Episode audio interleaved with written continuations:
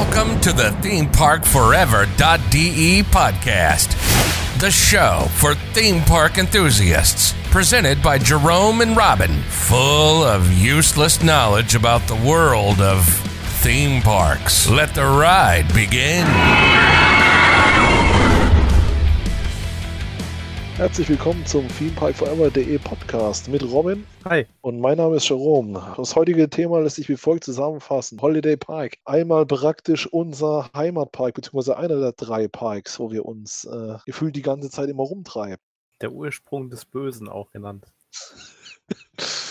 ja gut, zumindest da, wo meine Begeisterung für das ganze Thema begonnen hat. Good Old GeForce. Wir versuchen da euch heute mal ein bisschen einen Überblick über den Park zu geben. Sagen wir mal die großen, in unseren Augen, Hauptfahrgeschäfte. Das mag ja jeder für sich in seiner Zielgruppe ein bisschen anders definieren. Aber das, was wir so am liebsten fahren und generell ein kleiner Abriss über den Park. Der Hort des Bösen, dort wo alles begann. Und zwar mit der Expedition GeForce, in die du mich damals schonungslos hast reingeschleift. Richtig, das war für dich Coaster Count plus eins, der erste in deiner Geschichte.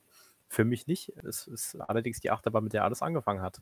Die Expedition GeForce ist von Intermin ein Megacoaster, ist die Achterbahn, mit der man den Holiday Park am meisten in Verbindung bringt, weil eben das Layout, das damals vom Ingenieurbüro Stengel zusammen mit Intermin entwickelt worden ist, weltweit zu dem Zeitpunkt ein Durchbruch war. Die Achterbahn räumt nicht umsonst bis heute noch Preise ab. Ist wie gesagt ein Intermin Mega Coaster. Ein Coaster, der über einen klassischen Kabellift hochkommt. Andere Achterbahnen haben ja zum Beispiel Kettenlifte oder Reibräder. In dem Fall ist es ein Kabellift, was also die Dauer, bis man am First Drop ankommt, echt verkürzt. Man ist sehr schnell da oben. Und der First Drop hat besondere Elemente, aber da kannst du, wenn du möchtest, gerne drauf eingehen. Machen wir es relativ kurz. Ganze hat eine Höhe von 53 Meter, also Schienenhöhe. Man liest auch immer mal wieder 260 Meter. Das ist allerdings der Fahnenmast gemeint, der auf dem First Drop nochmal montiert ist. Also mit 53 Meter, dann droppt man praktisch runter. Die Strecke dreht sich praktisch nochmal nach rechts während des Drops und dann folgt zugleich dann der erste Airtime Hill, der einen dann spätestens dann zur Erkenntnis bringt, auf welchem Airtime Monster da man gerade gelandet ist. Also wir sprechen hier von bis zu minus 1,1 G bedeutet mal eben umgedrehte Schwerkraft. Und das mit in Anführungszeichen nur einem LED-Bar, also praktisch einem Bügel, der einfach nur auf den Beinen aufliegt, gesichert. Das macht richtig gut Laune. Also Sicherung zusätzlich gibt es zwar noch, sage ich jetzt mal, Gurt, wie man es aus dem Flugzeug kennt, aber ansonsten am Oberkörper ist man vollständig frei und das Ganze will ich mit einem Layout, was dermaßen Airtime-lastig ist. Das ist eine reine Spaßmaschine, muss man wirklich sagen. Kickt definitiv. definitiv. Also für Jerome war wie gesagt, die erste Achterbahn, wo man auch, ich finde, wenig Zeit hat, Angst zu entwickeln, weil spätestens, wenn man äh, drin sitzt und es losgeht und man dann schnell an dem Lift oben ist, was ja schnell passiert durch den Kabellift und dann die Abfahrt beginnt, also der First Drop, spätestens da hat man ein Grinsen im Gesicht, das man nicht mehr rausbekommt, allein schon wegen der Geschwindigkeit schlappe 120 km haben wir da bei dem Teil. Und wie gesagt, es macht einfach mega Laune, es kickt dermaßen, die Airtime ist gigantisch, das minus 1,1 G, das spielt da definitiv in der oberen Liga mit, gerade im deutschen Bereich. Zur groben Einordnung, 1 G ist praktisch die normale Belastung, die man erfährt, wenn man einfach im Raum steht, von der Schwerkraft her. Also praktisch, man ist 100 Kilo schwer beispielsweise, weil es sich jetzt leicht hervorrechnen lässt. Man wiegt dann in dem Moment 100 Kilo. 0G entspricht dann praktisch Schwerelosigkeit, also man wiegt praktisch gar nichts. Bei minus 1,1 G würde man dann bei 100 Kilo, würde man dann minus 110 Kilo wiegen praktisch. Also einmal die Schwerkraft umgedreht und ein reißt praktisch nach oben raus falls der Bügel nicht funktionieren sollte und der Gurt. Was natürlich immer funktioniert. Wir sind ja nicht bei Final Destination. Und es gibt ja einen TÜV, der sowas überwacht. Ist auch bisher nichts passiert. Man braucht vor solchen Dingern keine Angst zu haben. Allein dieser Bügel wird von mehreren Hydrauliksystemen gehalten und würde an für sich schon vollständig ausreichen. Und dann hat man noch fürs gute Gewissen diesen Gurt. Da passiert nichts. Richtig. Der Gurt ist zwar komplex beim Anlegen. Ich blamier mich da jedes Mal, aber es ist ziemlich. der Einzige, dem was passiert. Ja, ich bin wohl einfach zu blöd für diese Technologie. Also ein Megateil, muss man wirklich sagen. Das ist einfach nur Wahnsinn, das Teil. Äh, hat mich damals komplett zu diesem Hobby geschleift, komplett überzeugt. War eine Riesenfreude. Die Anlage war auch ihrerseits tatsächlich die höchste Stahlachterbahn Europas. Leider hat der Rekord allerdings ungefähr nur ein Jahr gedauert, beziehungsweise angehalten. Und dann kam schon der Silverstar in Rust um die Ecke. Und dann war dieser Rekord schon wieder Geschichte. Jedoch hat die Achterbahn auch andere Rekorde gebrochen. Es ist wahrscheinlich die Achterbahn mit den meisten internationalen Auszeichnungen. Damals von Richard Rodriguez. Das ist ein sogenannter Dauerachterbahnfahrer. Er ist 192 Stunden am Stück die Expedition GeForce gefahren, was definitiv ein Eintrag im Guinness-Buch der Weltrekorde war. Das Ganze ist wirklich einfach ein mega Teil, hat auch sehr viele Preise abgeräumt, gerade bei den Golden Ticket Awards, also eigentlich kein deutschen Preis, sondern eher einen amerikanischen Preis. Da war sie, glaube ich, ich glaube 2019 immer noch auf der Top 5 Position äh, der besten Stahlachterbahnen der Welt. Also nach wie vor ein mega Teil, auch international anerkannt.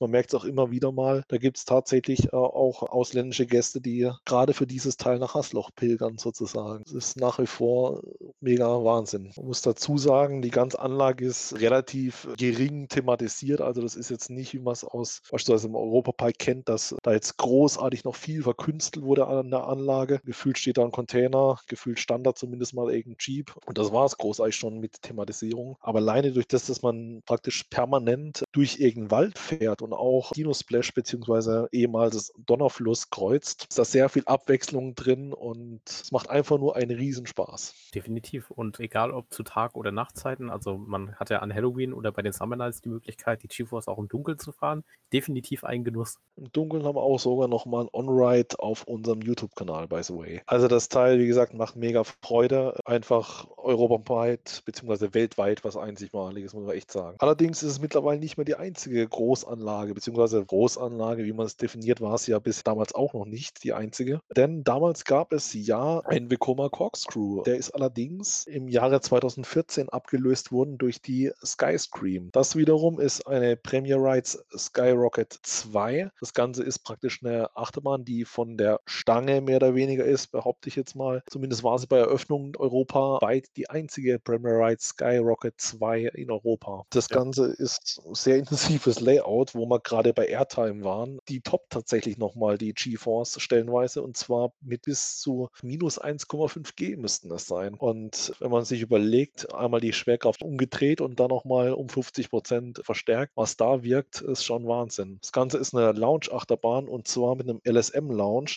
Man hockt praktisch in der Station, wird einmal nach vorne abgeschossen. Doch recht intensiver Launch. Allerdings reicht das nicht aus wegen der kurzen Launchstrecke, dass die Achterbahn genug Schwung aufbauen kann. Und dann rollt man praktisch wieder zurück und fährt dann rückwärts nochmal einen Hügel hoch. Also dieser Hügel ist tatsächlich sozusagen das andere Ende der Strecke. Und dann rollt der Zug wieder vorwärts und wird nochmal ein drittes Mal beschleunigt und erst das reicht aus, um dieses Layout zu durchfahren. Das Ganze ist sehr kompakt, sehr intensiv, sehr schöner Launch eine Invasion in Form von Hardline Roll an der obersten Stelle der Achterbahn. Die dürfte 45 Meter betragen. Und dann gibt es nochmal Looping, allerdings mit der, ich sage mal, Besonderheit, dass dieser nicht invertiert ist. Bedeutet, es sieht aus wie ein Looping, aber auf der oberen Stelle, wo man praktisch über Kopf fahren würde, dreht sich die Schiene nochmal, dass man nicht wirklich über Kopf fährt an diesem Element. Aber es macht mega Spaß. Es ist sehr kompakt, allerdings wirklich vom ersten Launch bis zur letzten Bremsung ein super Erlebnis. Man kommt praktisch gar nicht dazu, sich richtig auszuruhen. Sie fährt nicht mal ganz eine Minute, aber das Ganze ist wirklich so kompakt, aber beschränkt sich wirklich auf alles, was Spaß macht. Und das in einer Reihenfolge, da hat man praktisch kaum Zeit zum Atmen, macht mega Laune das Teil. Und die Thematisierung ist auch mega. Definitiv. Ist auch eine Achterbahn, die man mehrfach hintereinander fahren kann. Es ist auch eine Achterbahn, die am Anfang vielleicht Leute abschreckt. Oder ich erlebe es eigentlich relativ häufig, dass Leute wegen der Thematisierung ein bisschen abgeschreckt sind, weil es eben ein bisschen ja, horrorlastig ist. Aber wenn man dann den äh, Wartebereich überwunden hat und dann im Zug Zug drin sitzt. Mega bequem das Teil und macht natürlich Spaß ohne Ende. Egal ob im Dunkeln oder im Hellen, macht einfach nur Spaß. Ich muss dazu sagen, es gibt ja mehrere Premier Rides Sky Rockets 2. Hauptsächlich äh, die meisten davon stehen auf dem amerikanischen Kontinent. Man muss da allerdings dazu sagen, es gibt die in gewissen Variationen. Also in Hasloch steht eine Skyrocket 2, wo man praktisch zwei Wegen hintereinander hat, die dann einen Zug äh, ergeben. Die beiden Wegen hocken jeweils sechs Leute drin, also insgesamt zwölf Leute maximal Maximalbeladung. Man hat eine Sicherung, die kommt von vorne, ist einfach nur ein LED-Bar, wo halt auf den Beinen aufliegt, wo sich manche Leute drüber beschweren, was ich absolut nicht nachvollziehen kann, zumal ich auch über 1,90 groß bin. Es gibt nicht nur diese eine Stütze, die oben auf den Oberschenkeln aufliegt, sondern auch unten an den Beinen ist praktisch auch nochmal so ein Auflegpolster.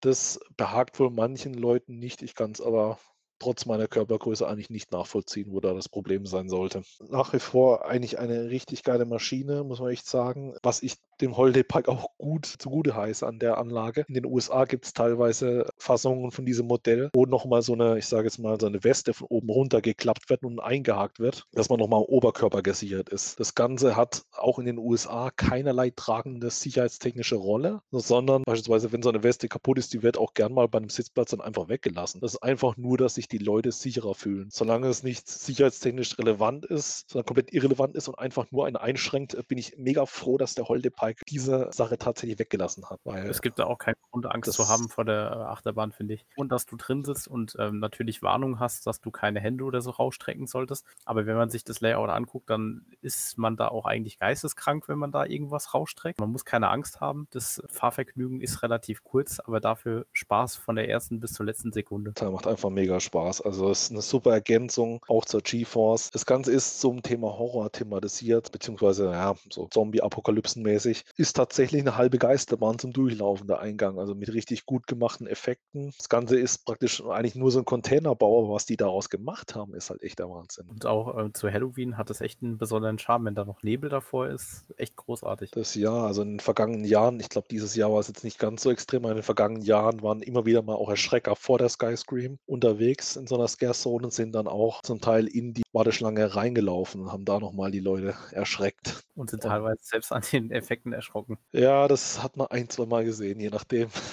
Vielleicht die Leute, die da noch nicht so lange dabei waren, aber das war ist einfach mega genial. Also kann man echt nur empfehlen, das Teil. Man merkt allerdings auch wirklich äh, von den Anstehzeiten her, im Normalfall ist bei der Skystream relativ wenig los. Also, und die Anlage, die hat auch wirklich eigentlich nicht so die große Kapazität pro Stunde eigentlich. Also ich meine 550 Personen theoretisch. Also zumindest circa 500 pro Stunde theoretisch. Und entsprechend, äh, mich wundert es immer wieder, dass da relativ wenig drin los ist. Vielleicht lassen sich auch manche Leute durch das Thema abschrecken oder weil einfach diese Anlage doch recht heftig aussieht von außen. Ist sie letzten Endes auch, aber man braucht von dieser Anlage definitiv keine Angst haben. Wie gesagt, auch die Bügel, auch wenn sie nur an den Beinen sind, es ist alles sicher und safe und macht eine Riesenfreude. Zu den Bügeln kann man noch dazu sagen, äh, im Detail, es handelt sich um mechanische Bügel. Bedeutet, äh, man hat nicht wie bei der GeForce Hydraulikzylinder, die das Ganze zurückhalten, sondern es ist tatsächlich so eine Art mechanisches Sicherungssystem, Ike versimpelt wie so eine Art Kabelbinder, der zugezogen wird und dann nur mechanisch in der Station praktisch nochmal entriegelt werden kann. Deswegen ist es auch der Fall, äh, man, man sieht es manchmal bei der Skyscream, wenn der Zug anhält, dass manche Leute es nicht schaffen, den Bügel zu öffnen. Kleiner Tipp, einfach den Bügel mal kurz nach unten drücken und dann rutscht man praktisch mit dem Bügel raus aus dieser Verzahnung und der Bügel öffnet sich. Nur manche Leute, die diesen Trick nicht kennen oder vielleicht versehentlich diesen Move machen und den Bügel nach unten drücken, die bleiben dann erstmal sitzen und äh, wundern sich, dass der Bügel nicht aufgeht. Da nur als kleiner Tipp. Und man muss noch sagen, weil du meintest wegen der Kapazität, klar, die Kapazität ist tatsächlich nicht so hoch, aber was mir bei der Skyscream immer auffällt, ist, dass die Operator, die dort sind, verdammt schnell arbeiten. Also das Beladen und Entladen vom Zug, das geht da echt ratzfatz. Man wird nicht gehetzt, aber die laufen auch durch, die drücken an den Bügel zu, beziehungsweise die helfen auch direkt, wenn die sehen, okay, da kriegt irgendeine Person den Bügel nicht auf. Wie gesagt, aus besagtem kleinen Kniff, äh, dass die einfach nicht automatisch aufgehen, wie man es vielleicht in manchen Bahnen mit Hydrauliksystem kennt. Mega geiles Teil. Nicht äh, die einzigen beiden Achterbahnen aktuell im Park, sondern da gibt es mittlerweile auch im Holiday Indoor Tabalugas Achterbahn. Das ist ein Zierer Force 2, quasi eine Indoor-Achterbahn, die als Hauptzielgruppe, würde ich definitiv sagen, Kinder hat. Da fährt man mit Treibrädern Rädern dann einen kleinen Lift hoch, kommt dann in einem etwas dunkleren Part der Halle raus, der auch am Anfang schlecht beleuchtet ist. Dann fährt man die Strecke ab mit normalen Standardelementen. Also man hat dann einen Drop, kann man sagen. Man hat Kurven drin. Also man fährt die Strecke zweimal durch. Man fährt quasi zweimal den Rundkurs ab, zieht dann verschiedene Figuren, die zum Thema Tabaluga passen. Kommt dann natürlich wieder in der Halle raus, wo man dann auch künstliche Felsen und Wasser sieht und ist, finde ich, für die Familie doch eine schöne Achterbahn. Also gerade für kleine Kinder, die sich dafür mal begeistern wollen oder mal anfangen wollen, definitiv was was, man empfehlen kann. Oder auch für erwachsene Menschen oder ältere Leute, die vielleicht jetzt nicht so den Füll brauchen. Ist eine Achterbahn, die kann man ruhig öfters mal fahren. Holiday Indoor hat ja offen während der Off-Season. Also es gibt ja im klassischen Sinne keine richtige Off-Season jetzt mehr im Holiday Park, nachdem auch Holiday Indoor im Winter offen hat. Und damit konnte man, finde ich, super die Off-Season überbrücken und hat definitiv eine Achterbahn, die man fahren kann, die auch Spaß macht. Dem ist definitiv nichts mehr hinzuzufügen. Wie gesagt, die Anlage hat jetzt auch tatsächlich im Winter im Normalfall offen, durch das, dass die in der Indoor-Halle ist. An dieser Stelle bitte in Gedanken einfügen eine halbstündige Trauerrede bezüglich der Hollys wilden Autofahrt, die nicht mehr am Pike existiert. Einer Bahn, an der da unser Herz doch sehr hing. Jetzt vielleicht nicht wegen der Achterbahn als solches, sondern wegen den Erlebnissen, aber definitiv eine Achterbahn, der ich bis heute noch nachtraue. In diesem Sinne, an dieser Stelle vergießen wir eine stille kleine Träne. Die Tränen werden auch wieder weggehen, denn in diesem Jahr wird ja quasi eine neue Achterbahn eröffnen. Zumindest ein Disco-Coaster. Ja, Grauzonen-Count, aber trotzdem mega Grund zur Freude. Allerdings, bevor wir uns jetzt ganz ablenken lassen und noch im Holiday Indoor in irgendeiner Form sind, ein Geheimtipp sozusagen, Mias Elfenflug, ein Karussell von Zamperla und zwar vom Typ Windstar Z oder Windstars, vermute ich mal, ist ein Prototyp, der in Europa seine Premiere im Holiday Park gefeiert hat. War tatsächlich ein Fahrgeschäft, wo wir als wir das, erste Mal dachten, naja, wir, wir sind da jedenfalls nicht eingestiegen, weil man hat da eben Elfen, die als Elfen zu erkennen sind. Aber wir haben uns dann irgendwann doch dazu überredet, einzusteigen und es ist für uns ein Geheimtipp. Man hat da definitiv auch als Erwachsener Thrill. Ich muss korrigieren, ich war beim ersten Mal drin und Robin stand außen und hat mich ausgelacht. Stimmt, ja. Du hattest ja den kotzenden Schmetterling, habe ich es, glaube ich, genannt. Aus den Leuten etwas zu erklären. Das Ganze ist ein Karussell, wo man praktisch unter solchen Feen hockt und diese Gondeln äh, wo man drin hockt, passen jeweils zwei Personen nebeneinander. Die können nach links und rechts ausschwingen. Und man kann praktisch mit Hilfe eines Bügels, der vor einem hängt, die Höhe einstellen oder verändern, wie man fliegt, äh, in welcher Höhe man fliegt im Kreis dann praktisch auf diesem Karussell. Und wenn man da Hoch- und Runterbewegungen macht, äh, kann man in eine seitliche Schwingung kommen, die nicht ganz so ohne ist. Äh, je nachdem. Also man kann es mit Kindern fahren, kein Problem, auch ganz locker und stressfrei. Allerdings, wenn man es darauf anlegt, kann man da doch in heftige seitliche Schwingungen von gefühlt 90 Grad, wahrscheinlich sind es ein bisschen weniger, kommen kann und macht dann auch mega Laune, so ein richtiger versteckter Freeride, den man auch mit kleinen Kindern fahren kann. Kann da sozusagen das Fahrprogramm selbst bestimmen. Mein Fehler beim ersten Mal war dummerweise, ich äh, bin von Flugsimulatoren gewöhnt, dass man im Prinzip einen Bügel oder eine Steuer halt äh, zu sich ranziehen muss, um nach oben zu ziehen. Kleiner Tipp, in dem Fall vordrücken heißt hoch bei dieser Anlage. War mein großer Fehler, bedeutet, ich bin am Anfang ein paar Mal hochgehüpft wie Bugs Bunny in der ersten Fahrt und bin dann am wir praktisch im Kreis gefahren. Robin hat sich den Arsch abgelacht, hat im Nachhinein gemeint gehabt, irgendwie ist das Einzige, was noch gefehlt hätte, wenn hinten noch hier Funken rausgeflogen wären bei mir. Man muss dazu sagen, du bist halt relativ groß und bei deiner Spannweite sah das für mich aus, als hätte der, die Fee, die dich da gerade trägt, echt Schwierigkeiten bekommen. Ja, ja, der fette Schmetterling hebt nicht ab. Ja, ja, ja. Das hast du gesagt. Das habe ich gesagt, aber man muss auch über sich selber lachen können. Allerdings gibt es auch im Außenbereich noch einiges zu entdecken im Holde Park. Wenn wir jetzt auch langsam von den Achterbahnen wegkommen, haben wir auch noch wasserseitig sehr viel im Holde Park. Zum einen in direkter Nachbarschaft. Dino Splash war bisher bis vor der äh, Saison 2020 bekannt als Donnerfluss. Dabei handelt es sich um Intermin Rapid River. Das Ganze ist eine Rafting-Anlage mit Rundbooten. Das heißt, man sitzt in so runden Booten und fährt dann praktisch so einen Wildwasserkanal rund runter. Allerdings nicht in Schienen, sondern man schwimmt frei in diesem Kanal rum. Ist definitiv äh, ein Rapid River, der Spaß macht. Das war auch bei mir der, der zweite Rapid River, den ich gefahren bin. Der erste war im Europapark. Jetzt mit der Thematisierung und mit den Dinos definitiv ein Tipp, den man im Sommer äh, machen sollte. Also man wird nass. Mit den neuen Figuren wird man sogar noch nasser als zuvor. Und durch die Wellenmaschine und den variablen Fahrverlauf hat man da eigentlich echt immer Spaß. Lohnt sich. Und gerade mit der Umthematisierung muss man wirklich sagen, ich hatte ein bisschen Angst, dass durch die Verniedlichung das Ganze Ganze so ein bisschen, ja, so einen kindlichen Touch bekommen durch diesen Umbau. Allerdings, das Ganze wurde mit fotorealistischen Dinosauriern umgestaltet. Es gibt Flugdinosaurier, die als Figuren in den Fluss reinspucken, in die Fahrrinne. Es wird dadurch viel nasser. Es ist einfach wunderschön thematisiert. Haben wir uns sehr darüber gefreut, wie das dann letzten Endes geworden ist. Und ich wechsle jetzt mal das Thema auf die zweite Wildwasserfahrt, weil ich habe schon wieder ein bisschen Angst, dass wir gerade unsere letzte Folge zitieren mit Dino Splash. Ich habe gerade so ein Flashback irgendwie. Ne? Da sehen wir, wer äh, aufmerksam zugehört hat. Zum Thema Wikisplash war früher bekannt unter dem Namen Teufelsfässer. Dabei handelt es sich um einen Lokflum, also so eine klassische Wildwasserachterbahn von der Firma Mack Rides. Man sitzt praktisch in länglichen Booten hintereinander. Man schwimmt da nicht frei rum, sondern ist in so einer, ja, Schiene ist es nicht direkt, aber so eine engere Fahrrinne, praktisch gelenkt. Und mit der Besonderheit, äh, wobei man das auch ein paar Mal antrifft bei diesem Typ, dass man äh, während der Fahrt zweimal gedreht wird, dass man einen Teil der Strecke praktisch rückwärts fährt. Macht definitiv Spaß. Ist auch ein Ride, der relativ viel Wartezeit im Sommer teilweise hat. Gut, jetzt in der aktuellen Situation sowieso noch mal ein bisschen mehr, weil man dann nur einzelnen Haushalt fahren kann, also mit seiner Familie. Ist aber ein Ride, den ich schon als kleines Kind toll gefunden habe und immer noch toll finde. Und sollte man auf jeden Fall fahren, macht Spaß. Der, vor allem der Final Drop wenn man sich da nicht festhält, ist, ist nicht zu unterschätzen. Das ja, aber das kann ich auch gerade in Drips Drill auch nicht empfehlen, da sich nicht festzuhalten. Da hast du ja deine Bobfahrerkarriere geöffnet. Ja. Deswegen am Rande bei den Dingern doch am besten irgendwie festhalten. Freundlicher Tipp. Nicht nachmachen, ihr Kinder. Immer festhalten. Überlass diesen Stunts den Profis. Und selbst denen tut es im Nachhinein weh. Der Holiday Park ist auch bekannt für Neuheiten oder Neuheiten, die vielleicht auch europaweit einmalig sind. Eine davon ist der Lighthouse Tower. Der Lighthouse Tower hat 2006 geöffnet. Das ist ein Starflyer der Firma Funtime, also quasi ein Kettenkarussell, das etwas höher ist, als man es vielleicht von der Kirmes kennt oder von anderen Orten. Hat eine Höhe im Holiday Park von circa 80 Metern und man ist vier Minuten unterwegs. Das Fahrprogramm, jetzt mal vielleicht schnell erklärt, sitzt quasi unter einem Stern, also man hängt frei, ähm, hat einen Flugwinkel von minus 45 Grad hebt dann quasi ab. Der Turm beginnt also langsam sich zu drehen, dann fährt man dabei nach oben. Höchsten Punkt hat man übrigens einen tollen Blick über den Park. Also man sieht den See echt schön. Wenn gerade die Wasserskishow ist, kann man die von dort aus auch super gucken.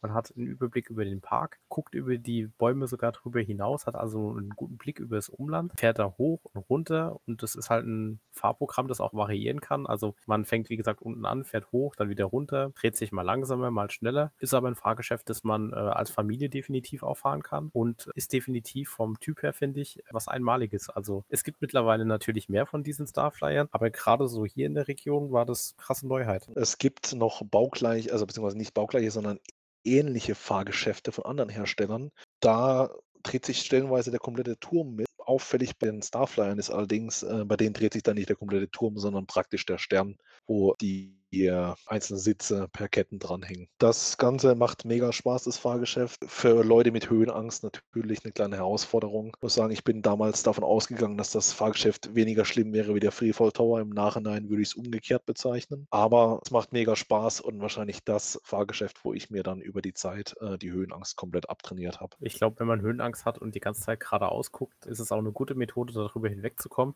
Man hat auch echt eine schöne Aussicht. Also man hat einen guten Blick über die Pfalz. Man sieht sehr viele Bäume, man sieht den Pfälzerwald. Und je nachdem, wie das Wetter ist, kann man bis nach Mannheim gucken oder noch weiter. Also lohnt sich definitiv. Und natürlich den Holde Pikesee, der praktisch zu Fuße des Turms liegt. Und den neu thematisierten Beachbereich, der direkt daneben liegt. Genau. Das sind tatsächlich einige Neuheiten, die über die Jahre da gekommen sind und äh, immer wieder doch für Begeisterung in Deutschland gesorgt haben. Unter anderem auch der Freefall Tower von der Firma Intermin, Second Generation äh, Freefall Tower. Das Ganze hat eine Fallhöhe von über 70 Metern, macht mega Laune. Man wird praktisch hochgezogen mit Stahlseilen auf besagte Drophöhe und dann klingt die Gondel aus, wo man drin hockt. Ich meine, es sind vier Sitze nebeneinander. Bin uns aber nicht hundertprozentig sicher. Ich glaube auch. Und das Ganze gibt es eine dreifache Ausführung, je nachdem, wie viele Leute im Pike sind, fahren da ein bis drei Gondeln. Das Ganze ist mittlerweile thematisiert zu einer, einer Kinderserie, war früher unthematisiert, mittlerweile, ich glaube, Haus Anubis heißt die Serie. Genau. Wurde es umthematisiert. Dann auch noch so ein Geheimtipp, der sich langsam wieder echt macht, äh, ist die Burg Falkenstein im Pfälzer Dorf. Das Ganze ist ein alter Mack Rides Dark Ride vom Fahrsystem vergleichbar mit dem Geisterschloss im Europapark. Bedeutet, man hat ein Endlossystem, äh, wo dann praktisch einmal dann durch so eine mittelalterliche Burg fährt. Da haben sich leider über längere Zeit hinweg immer weniger Figuren bewegt, immer weniger Effekte haben funktioniert. Man hatte das Gefühl, das Ganze ja, sieht ein bisschen vor sich hin, aber da hat sich dieses Jahr dann richtig was getan. Also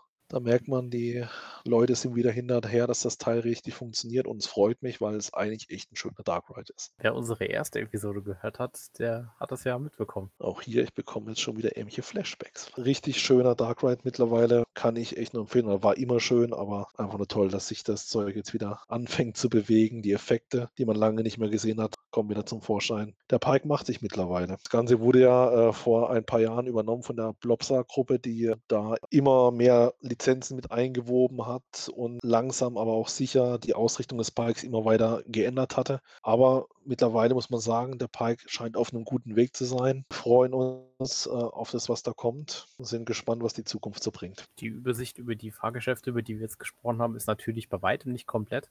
Es gibt natürlich noch mehr Rides, gerade äh, im Kinderbereich. Nur ist es da so, dass wir, wir sind noch gar nicht alles gefahren. Also wir sind tatsächlich viel schon gefahren, aber noch gar nicht alles, weil eben verschiedene Sachen natürlich auch überhaupt nicht fahrbar sind von uns, wegen unseren Abmessungen und unserem Alter natürlich und es auch nicht äh, ganz unsere Zielgruppe natürlich ist. Deswegen haben wir uns hier jetzt so ein bisschen auf die Sachen beschränkt, die den Park auch von außerhalb erkennbar machen, wo jetzt auch viele Leute vielleicht den Park damit in Verbindung bringen. Und genau, das sind so die Infos, die wir gerade mit euch geteilt haben.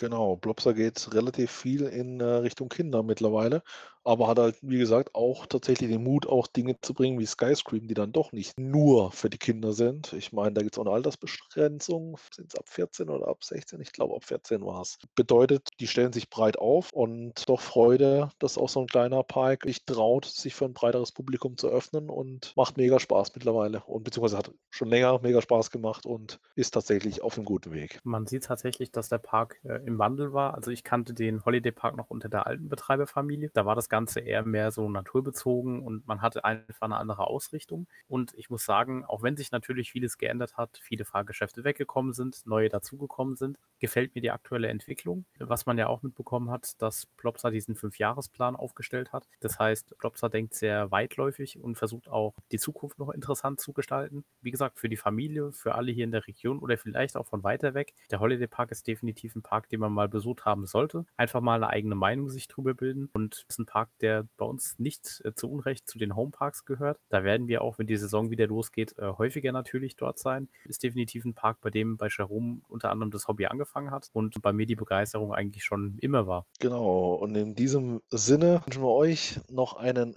schönen Tag. Macht es gut und ich übergebe mal wieder an meinen äh, Social Media Kollegen.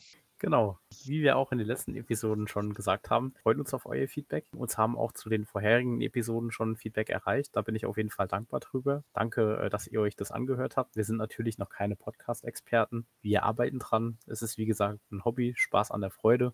Wir sind einfach zwei Theme-Park-Nerds, die unsere Begeisterung mit den Menschen teilen. Wenn ihr definitiv noch Fragen über den Holiday Park vielleicht habt oder ihr irgendwas wissen wollt, ihr könnt uns gerne schreiben. Äh, entweder über E-Mail, Social Media at themeparkforever.de, Name wie der Podcast, oder ihr meldet euch bei Facebook bei uns. Da haben wir auch eine Fanpage, themeparkforever.de oder auf Instagram. Wir sind auf jeden Fall offen für Kritik, freuen uns natürlich auch über euer Feedback, natürlich auch hier auf Spotify. Und ja, wir freuen uns wieder demnächst weitere Dinge vorstellen zu können. Wir haben da definitiv noch einige Parks, die wir besucht haben, eventuell auch einige Neuheiten, die wir verkünden können. Wir sind da definitiv gut dabei, also wir haben Ideen, freuen uns natürlich über euer Feedback und ja, wünschen euch noch einen schönen Tag und danke fürs Hören. Ciao. Ciao.